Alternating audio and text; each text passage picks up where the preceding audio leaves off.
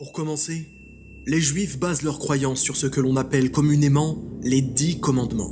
Allah subhanahu wa ta'ala reconnaît d'ailleurs cet épisode de la vie de Moussa, Moïse alayhi dans la sourate Al-A'raf, au versets 144 et 145. Pour les chrétiens, au-delà des dix commandements, les sept péchés capitaux sont souvent mis en avant. D'ailleurs, ils n'ont pas été rapportés par le prophète Jésus, Isa alayhi mais sont issus de pensées de moines chrétiens dans le désert égyptien au IVe siècle.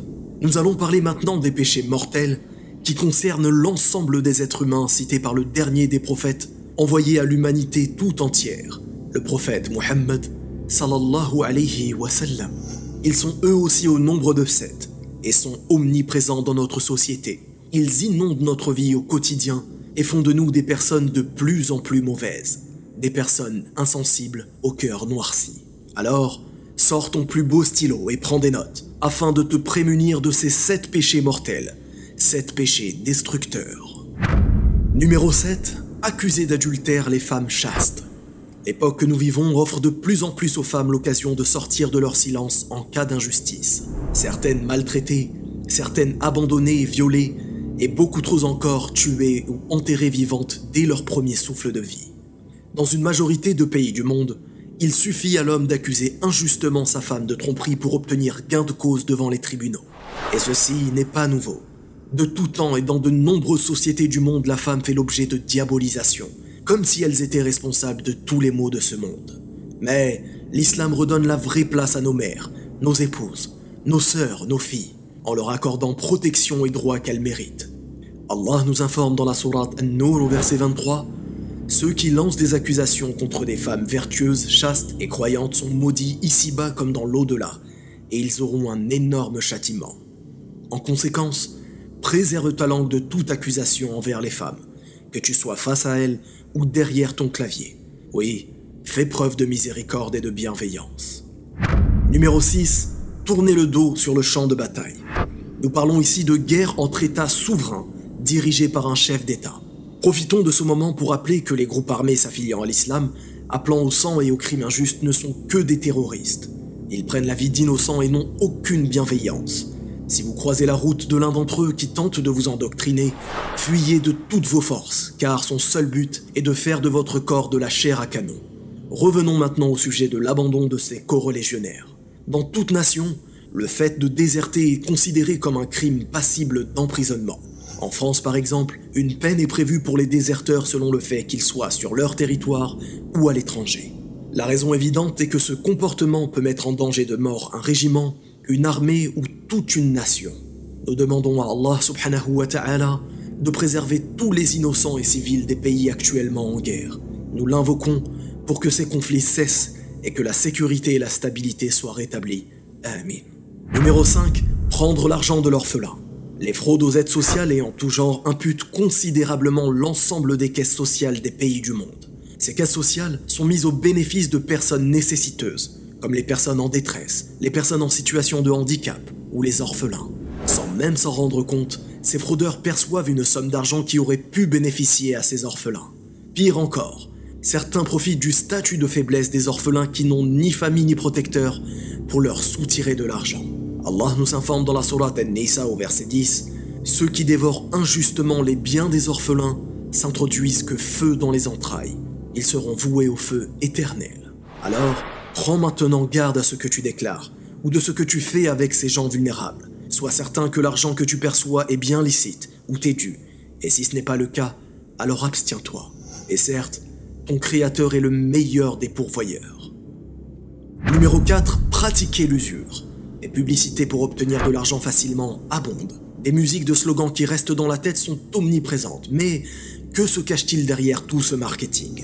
On vous propose d'emprunter une somme d'argent en échange d'un remboursement plus important de votre part. Ça vous semble être inoffensif et sans danger?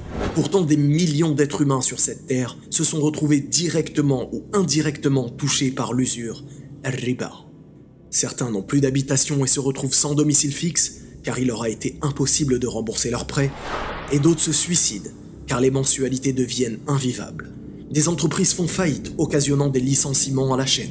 Sache que cette usure répercute en temps de crise une montée de prix des produits de première nécessité, pouvant mener à des famines. Sois certain que si notre Créateur nous interdit cela, c'est qu'il y a une juste raison. Allah subhanahu wa ta'ala nous informe dans la sourate Al-Baqarah, au verset 275, qu'Allah a rendu licite le commerce et illicite l'intérêt usuraire. Numéro 3. Prendre la vie d'un être humain en toute injustice. Pas un jour ne se passe sans que nous entendions parler de crimes, de drames familiaux, de règlements de comptes ou de guerres de gangs. Chaque jour, des innocents perdent la vie face à la colère ou la folie de certains hommes. La banalisation du meurtre est omniprésente dans notre société, dans les jeux vidéo, les séries, la musique ou le divertissement. Dans la pensée commune, on aimerait faire croire que la religion la plus violente et la plus meurtrière est l'islam, alors que bien au contraire, Allah subhanahu wa ta'ala nous ordonne de préserver et de protéger toute vie humaine. Ainsi, Allah nous informe dans la sourate Al-Ma'idah au verset 32 que quiconque tuerait une personne, c'est comme s'il avait tué tous les hommes. Alors, sache qu'il est important dès maintenant de t'éloigner de toute banalisation du meurtre et de condamner de la plus ferme des manières tout crime injuste commis envers un musulman ou un non-musulman. Numéro 2. Pratiquer la sorcellerie. La consultation de magnétiseurs, de guérisseurs, de marabouts ou de voyants se répand comme une traînée de poudre dans notre société. Certains tombent dedans par l'intermédiaire de leurs parents, d'autres par leur fréquentation ou encore par des publicités sur Internet. Pourquoi donc ces gens tombent dedans? Car ils pensent pouvoir avoir du succès dans le travail, maîtriser leur époux, éloigner les malheurs ou même nuire aux autres. Le but de ces charlatans? Vous égarer et vous extorquer un maximum d'argent. Beaucoup diront si je consulte ces personnes, c'est pour faire uniquement du bien et pour me protéger. Mais sache que la sorcellerie, qu'elle soit dans un but bienveillant ou non, reste de la sorcellerie et constitue une injustice énorme envers Allah. Allah subhanahu wa ta'ala nous informe dans la surah Taha Et le sorcier ne réussit pas, où qu'il soit. Si l'un de vos proches est concerné par ce fléau, ne le brusquez pas. Parlez-lui avec douceur et en toute intelligence. Plus vous le critiquerez, et plus il s'isolera. Faites preuve de sagesse en faisant ce qu'il faut, comme il le faut, quand il le faut. Enfin, numéro 1, l'association. Le dernier de ces sept péchés est le shirk. Le seul péché qu'Allah subhanahu wa ta'ala ne pardonne pas si on meurt sans s'en être repenti. L'association, c'est de vouer une adoration à une divinité autre qu'Allah, mais pas seulement. Ceci constitue précisément de l'association dans la catégorie des adorations, c'est-à-dire des actions du serviteur envers le Créateur. L'association, c'est aussi de croire qu'un autre qu'Allah peut donner la vie, faire tomber la pluie ou donner la subsistance à chaque être vivant. Alors que tout cela, seul Allah le gère, et ceci fait partie de sa seigneurie, c'est-à-dire des actions du Créateur envers ses créatures. Mais l'association, c'est aussi de croire qu'un être vivant ou toute autre chose peut égaler ou surpasser Allah dans ses attributs, comme croire qu'un être humain peut prédire l'avenir dans les horoscopes ou connaître l'invisible, alors que seul Allah subhanahu wa ta'ala peut le faire, et ceci fait partie de ses noms et attributs. Le fait de catégoriser les types de tawhid nous permet de nous prémunir contre le pire des péchés, le shirk, et en conséquence de mieux comprendre et de mieux maîtriser la science du tawhid. Sache que les versets au sujet de ce dernier péché sont abondants dans le Coran.